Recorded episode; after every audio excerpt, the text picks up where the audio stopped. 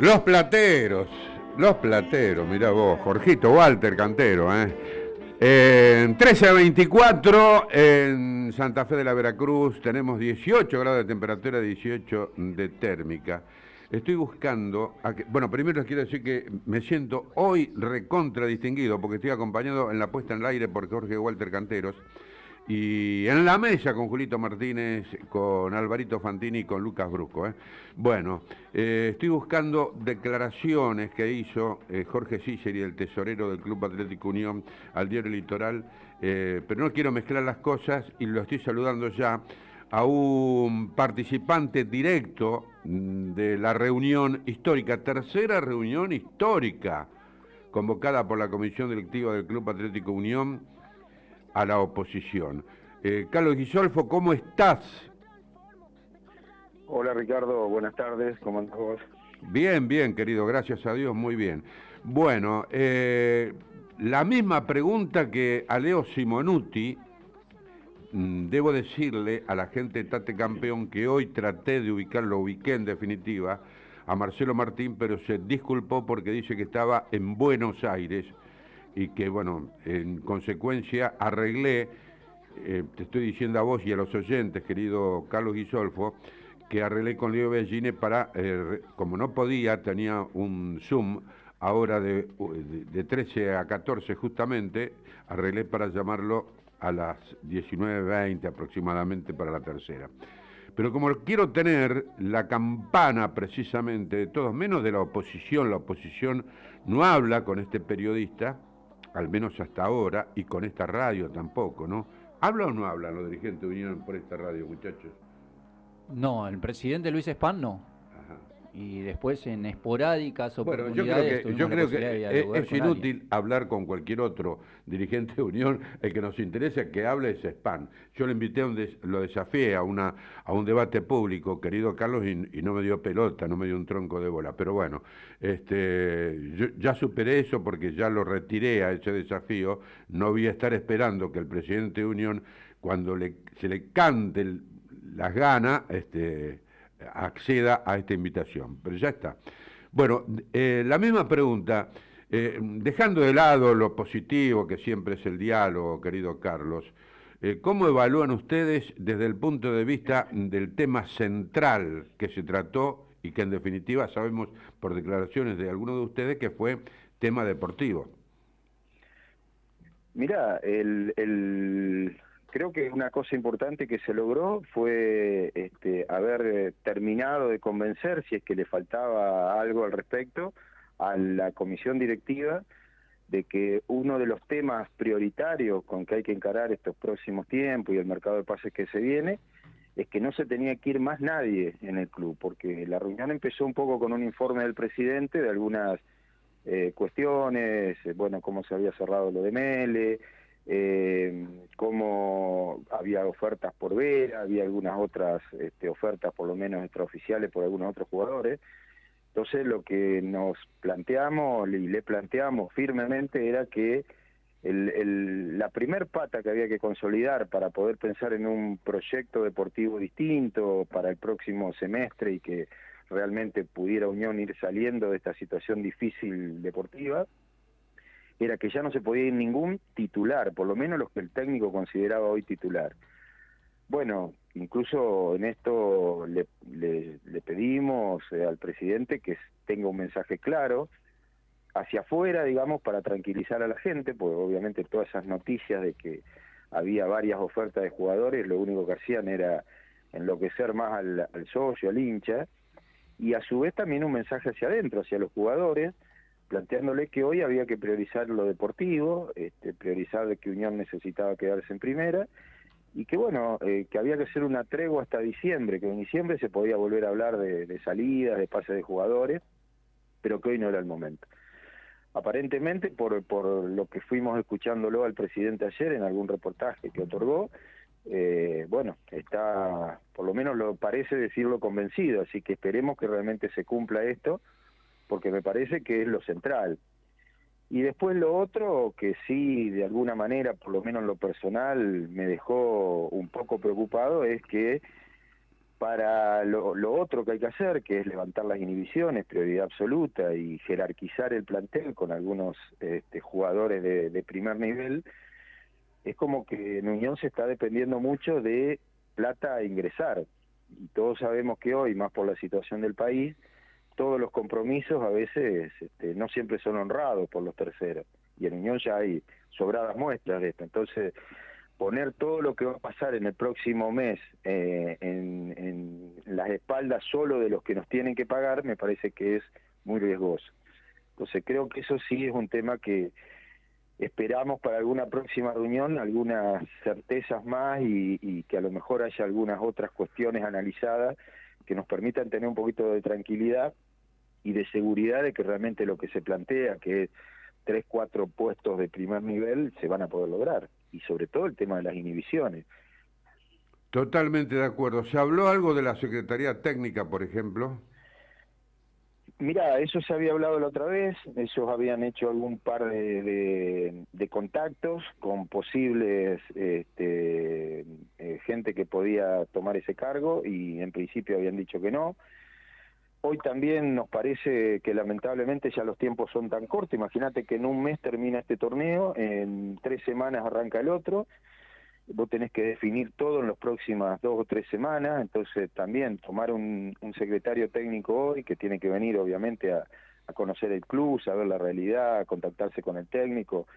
No sé si darían los tiempos, salvo que sea alguien muy vinculado a Unión o a la historia de Unión, que, que tenga algunas cuestiones ya resueltas. La verdad que hoy este, creo que pasó el tiempo, ya deberíamos haber tenido un secretario técnico, también le preguntábamos, ¿quién los va a asesorar a ustedes en esto? Bueno, nos dijeron algunas personas que, que no son empleados de Unión, pero que estarían ayudando desde el lugar que están, un poco la interconsulta que hacen entre los directivos y bueno, supuestamente cuando tengan algún nombre o alguna algún avance en alguna gestión, este, nos, probablemente nos lo digan a la oposición para que nosotros demos nuestro parecer, pero es como que hoy ya la Secretaría Técnica, no sé si le darían los, los tiempos para, para poder cumplir su rol, que sería saber las necesidades del club, detectar qué jugadores pueden venir y, y hacer las gestiones necesarias. Carlos, Buen mediodía. Hay una serie de, pasos que Unión debe seguir antes de poder afrontar este mercado de pases y creo que resulta prioritario resolver el tema de las inhibiciones. Por parte del oficialismo, ¿ustedes contaron con algún tipo de exposición, algún tipo de, de maniobra, de estrategia, pensando en resolver esto que resulta prioritario cuanto antes? Mirá, lo que nos dicen es también lo que se ha dicho públicamente, de que en principio se está dependiendo de esa plata de Conmebol, que había una gestión para ver si esa plata podía ser girada directamente a FIFA, con lo cual se evitaría que entre al mercado argentino a, valor dólar oficial, con todo lo que eso implica. Y también hay una expectativa con la plata que tiene que pagar este Vélez, eh, creo que ahora a fin de junio, principios de julio, incluso el presidente iba a aprovechar el viaje de ayer a la asamblea de AFA para, para tomar contacto con el presidente de Vélez y, evaluar eso. En eso todos fuimos muy claros y le dijimos que nos parecía que dependía de, factores que ni siquiera maneja Unión. Claro, eso te iba a consultar. Eh, creo que es inminente encontrarle una resolución y Unión no puede estar sujeto a encontrar soluciones a una posible respuesta que sufra de, de Conmebol o de Vélez. Y esto es lo que le planteábamos, che, y si, y si Conmebol dice, no, yo voy a depositar en, en, en la Argentina y bueno, después que hagan lo que quieran, o Vélez te dice que hoy todos sabemos que también Vélez está en una situación complicadísima en la tabla, sin técnico, este con, con algunos problemas con, con los este, con los hinchas que el otro día coparon la sede. Es probable que a lo mejor el presidente Vélez dice no esta plata la voy a usar para mi club y para mi mis refuerzos y, te voy a hacer esperar un tiempo. No sería la primera vez que el Unión no se cobra en tiempo y forma. Eh, bueno, le planteamos cuáles eran las alternativas y la verdad que no, no vimos una respuesta contundente, importante, eso también nos llevó a consultar, pero qué pasó con la plata de las últimas ventas, la, la plata que ingresó por Nardoni, lo que está ingresando por Portillo, lo que ingresó por Esquivel. Y bueno, ahí viste que cuando tocas el tema dinero, plata, ingresos en Unión, siempre entras ahí en medio en una zona que, no está muy clara y las respuestas no fueron las que buscaban. Por eso, la verdad que si tengo que decir mi sensación, yo me fui con muchos interrogantes de la reunión que ojalá se develen en los próximos días, ojalá el, el presidente y la comisión estén eh, pergeñando algunas este, estrategias que nos permitan vislumbrar esto como, como algo positivo, pero la verdad que no vimos una, como te diría, un plan, un plan A, un plan B, como para decir, bueno, en Unión, este, en un mes tenemos que tener tres, cuatro refuerzos y tenemos todo esto planeado para hacerlo. No, no, no fue así. Eh, Carlos, eh, vos sos contador, ¿verdad? No, no soy contador. Bueno, pero estás en el, en el tema... Sí, pero conozco, conozco mucho. Sí. Ahí está. Porque ¿sabes lo que pasa? Eh, me, sigue haciendo ruido todavía una nota que se le hizo en el diario El Litoral, precisamente a través de, Enrique, de Eduardo Cruz, a Jorge Ciceri. Y fíjate vos, me sigue haciendo ruido este planteo. El periodista le dice, el gerente deportivo de Liverpool de Uruguay dijo que Tiago Vecino salió del club en condición de libre. ¿Pagó préstamo Unión por vecino? No, no lo tengo bien presente, porque tenemos casi 30 contratos. Es probable que se haya pagado algo. Quizás haya sido al jugador. No lo tengo en mente claramente.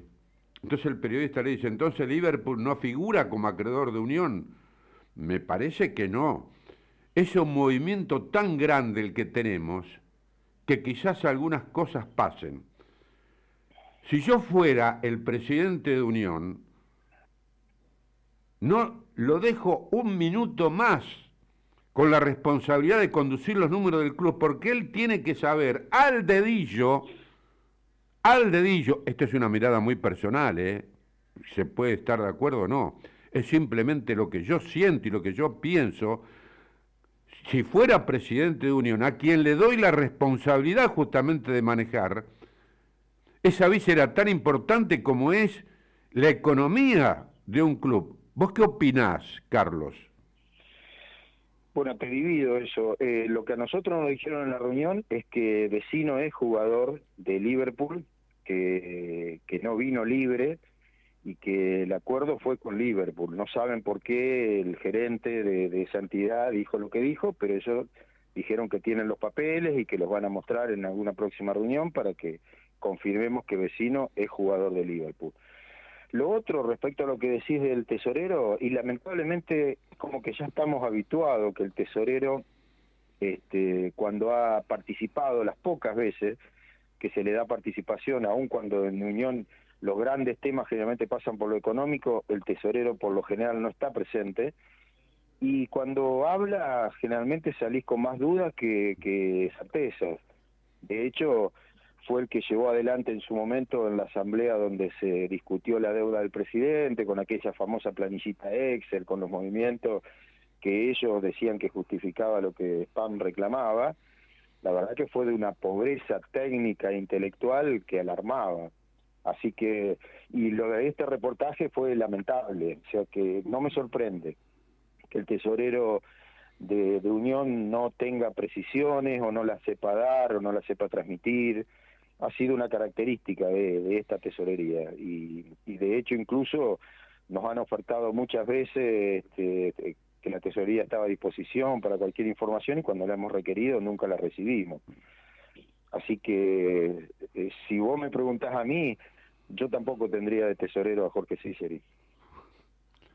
Carlos, te quiero eh, consultar y profundizar sobre algo que mencionabas recién, que en esta serie de reuniones que se llevaron adelante se priorizó el tema futbolístico. Y hasta hace algunas semanas, yo la información que tenía es eh, que Unión se había trazado una estrategia para encontrarle un sustituto a la Secretaría Técnica y poder definir sus movimientos dentro de este mercado de pases. Hoy sin una subcomisión de fútbol afianzada, hoy con un presidente que históricamente, y no por esto le quiero caer en el grado de responsabilidad, pero históricamente no está muy vinculado al fútbol, sino mucho más a cuestiones políticas, administrativas, que, a cuestiones futbolísticas. ¿quién va a definir los movimientos de Unión en el mercado de pases? ¿El técnico de turno? es lo que te decía recién, este, ellos se apoyan, este, le hicimos esa misma pregunta, porque todos tenemos la misma incertidumbre, porque aparte, imagínate que del mercado de pases anterior, el de diciembre, la mayoría de los jugadores que vinieron, ahora se habla que les rescindirían contratos, se los tratarían de rescindir, o sea que la verdad que quienes eligieron a esos jugadores, no sé si Munúa, Batión, Espano, quién, equivocaron feo, porque la mayoría de esos jugadores hoy no están jugando, Unión está viendo cómo se puede desprender. Entonces le preguntamos, bueno, ¿y quién los va a asesorar? Y bueno, ahí nos dijeron lo que te digo, hay algunas personas que en algún momento estuvieron ligadas a Unión, que hoy ya no están, eh, y, bueno, y la interconsulta que hacen entre ellos, el trabajo con el técnico, eh, alguna propuesta que nos traerán a lo mejor a esa mesa de discusión para decir, bueno, tenemos tal jugador semicerrado, ¿qué les parece? Eh, es un poco amateur el manejo, eso habría que haberlo profesionalizado, lo que pasa es que habría que haberlo profesionalizado antes. Cuando Unión decidió entre Munúa y Batión y, le, y lo, sacó a Batión, inmediatamente habría que haber salido a buscar un secretario técnico. Hoy es complicado por los pocos tiempos que tenés y, y no se habló ahí de que estuvieran en la búsqueda de un nuevo secretario. O sea que me parece que el mercado de pase va a salir como te estoy contando, con, con esas consultas, interconsultas que están haciendo. Y bueno, la verdad que por eso dije hace un momento que no me dejó muy tranquilo algunas cuestiones que se hablaron. ¿Y ustedes como agrupación y, como uno de los eh, riñones políticos de, Unión, tienen algún nombre como para proponer, para elevarle al oficialismo, para poner sobre la mesa y, que sea evaluado, tanto en el rol de secretario técnico como también de posibles refuerzos, digo? Mirá, este, siempre, viste, por, por, por, nuestra, por nuestros contactos, por algunas relaciones, eh, tenemos posibilidades, pero el gran problema, eh, primero nosotros no queremos cogobernar, sabemos que la política la define la comisión, pero al margen de eso, como no manejamos la caja, porque también le preguntamos insistentemente al presidente en esa reunión, eh, cuál era el presupuesto, qué, con qué contaban, pues vos tenés que decir, bueno, tengo, no sé, un millón de dólares para invertir en jugadores, 500 mil dólares, y la verdad que no nos dieron una respuesta. Volvimos al tema de y la plata que va a entrar de Conmebol y la plata que va a entrar de Vélez. Entonces es como que no hay todavía una cuestión organizada de decir, bueno, este es el presupuesto que vamos a tener para el fútbol profesional ahora en este mercado de pase.